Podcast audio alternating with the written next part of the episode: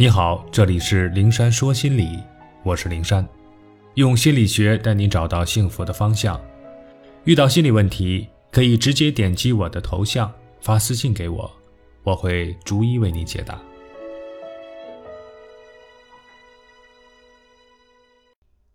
找回为自己负责的胆量和勇气。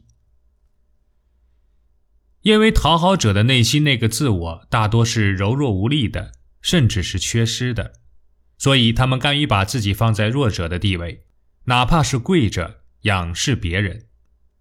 正因为软弱无力，他们没有勇气为自己的人生承担责任，也不敢冒险，所以在潜意识中逃避着本该自己担负起来的责任。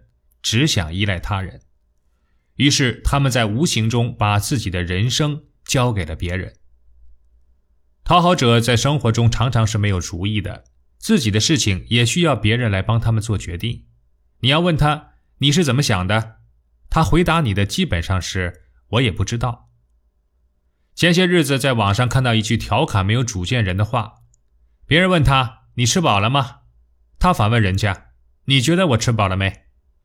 看到这句话时，我的心抽搐了一下。这是多么没有自我的一个人呐！自己吃没吃饱都要别人来裁定。你不相信自己的感觉，还是做不了自己胃的主呢？我的小侄子今年十二岁了，他似乎有选择困难症。带他去买鞋，在柜台前能磨蹭一上午，选不出一双鞋。我说：“你喜欢哪双就拿哪双嘛？”他说：“我也不知道我喜欢哪双。”无奈之下，我说。我来帮你选吧，他如释重负，说道：“哎呀，交给你了。”装好鞋子回家的路上，我跟他说：“一双鞋代表不了什么，但是如果在你今后的人生路上牵涉你的人生方向的一些重大选择，千万不要交给别人来替你做决定。”小侄子一脸愁苦地问我：“那要是我真不知道该怎么选择，怎么办呀？”我看着他的眼睛，对他说。那就从现在开始学着自己选鞋子，只要是自己的事情就自己做决定，别把选择权交给别人。把自己的事情交给别人来决定，自己的确是轻松了，不必累心累脑。可是有谁能一辈子为你的人生负责呢？你又甘心一辈子听从外人的安排来规划自己的人生吗？自己的人生当然要自己负责，没有人能做你人生的主人。所以，一定要有勇气和力量，担负起自己人生的使命。找回勇气和胆量的第一步，是要查清总想让别人为自己负责这一心态产生的根源，追根溯源，找到我们头脑中要别人负责的惯性思维和模式形成的特定因素，然后试着远离这些因素，打碎那些禁锢在心里的旧有的思维模式。比如，我们因为强势的父母从小为我们安排好了一切，不允许我们有自己的想法和选择，才逐渐形成了什么事情都由别人为我们做决定的思维。那么，从现在开始，努力摆脱父母的言行对我们的影响。每当心里有听从别人的安排的想法的时候，就提醒自己，那人又不是我的父母，我没有必要让他来替我做主。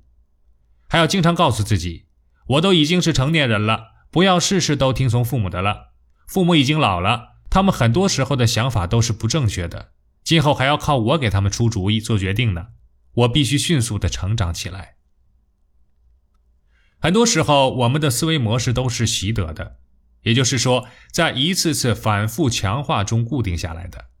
那么，从现在开始，我们从正确的方向再一次次的加以强化它。让正确的思维模式通过习得占据我们的头脑和内心。第二，对身边的人逐一排查，列出那些总帮我们拿主意、我们总忍不住要听从的人的名单，把他们拉黑。